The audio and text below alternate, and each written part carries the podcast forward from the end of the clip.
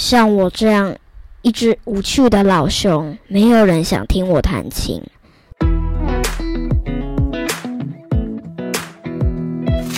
嗨，各位大朋友、小朋友，大家好，欢迎收听晨曦姐姐故事屋。I am Tracy，我是晨曦姐姐。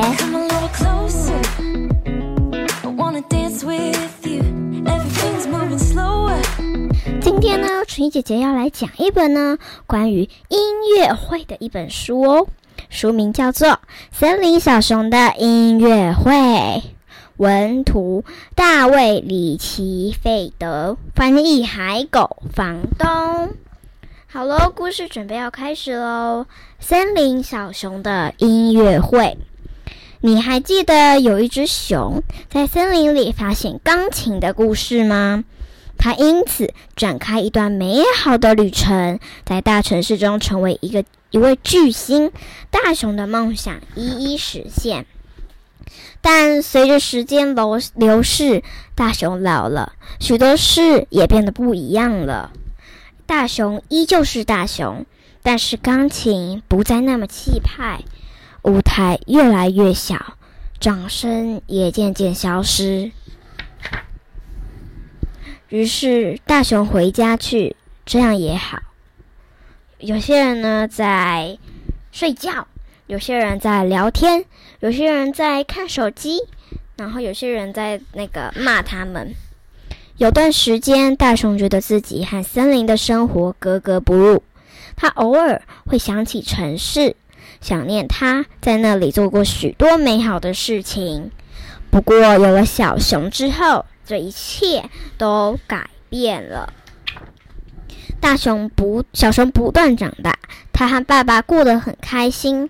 他喜爱尝试新事物，像是走路，在草地上打滚，在河里游泳，听其他熊说故事。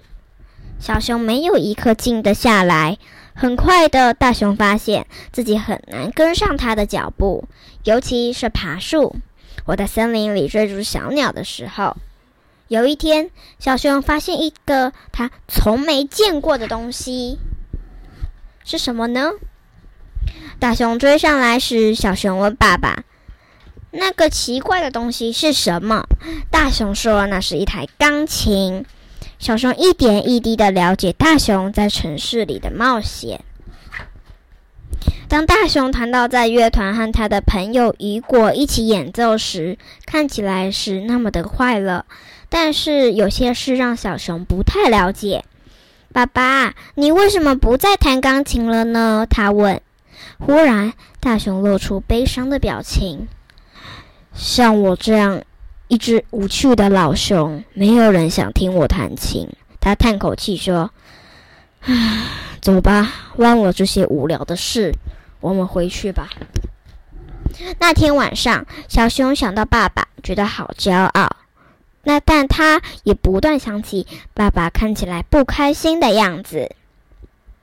看着爸爸的一张旧海报，他忽然有一个点子。他想要邀请雨果来森林，让爸爸开心起来。完成这封信后，小熊请小鸟把信送到城市里。然后，小熊等待着，过了好几个白天和夜晚。他开始担心他的信没有送到他想寄去的地方，也担心，就像大熊说的，或许再也没有人想替他演奏，或许雨果不想来。好几个星期过去了，小熊不再怀抱希望。不过某天清晨，他听见森林深处有一些动静。那是他从没听过的声音，那是什么？小熊问爸爸。他们穿过森林，向那声音走去。那是音乐，大熊回答。美妙动人的音乐。他们往越往森林的深处走，音乐就越大声。接着，眼前所见让他们不自觉地颤抖起来。他们到底看见了什么呢？他们看到雨果的好朋友跟他音乐队的好朋友都来演奏了。你们怎么会在这里？大熊问。他看见雨果在群众里面。我收到小熊的信，汪汪！我想我必须来一趟，汪！雨果解释，而且汪，大家也想来，汪汪！所有的动物都想来向你道谢，汪！因为你鼓励他们勇于追求自己的梦想，汪！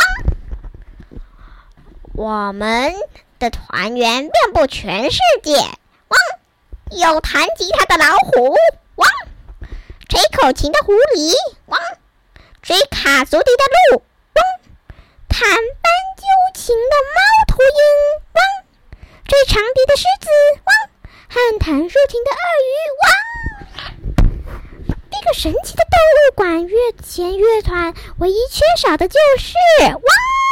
弹钢琴的大熊，汪！当大熊坐在钢琴前，再次触碰熟悉的键琴键。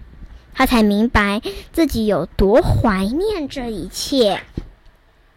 大家都同意，小熊的音乐会是森林里有史以来最好的音乐会，即使只有今天这一场。大家都知道，音乐将会永远停留在他们的心中。今天的故事，晨曦姐姐就讲到这里喽。虽然呢有一点点的短啊，但是啊，这个故事还是要告诉我们哦，只要呢我们有某个梦想，就不要去退缩，一定要做到底哦。那我们今天的故事就讲到这里喽，那我们下一集见喽，拜拜！祝小朋友身体健康哦，拜拜！还有学业进步。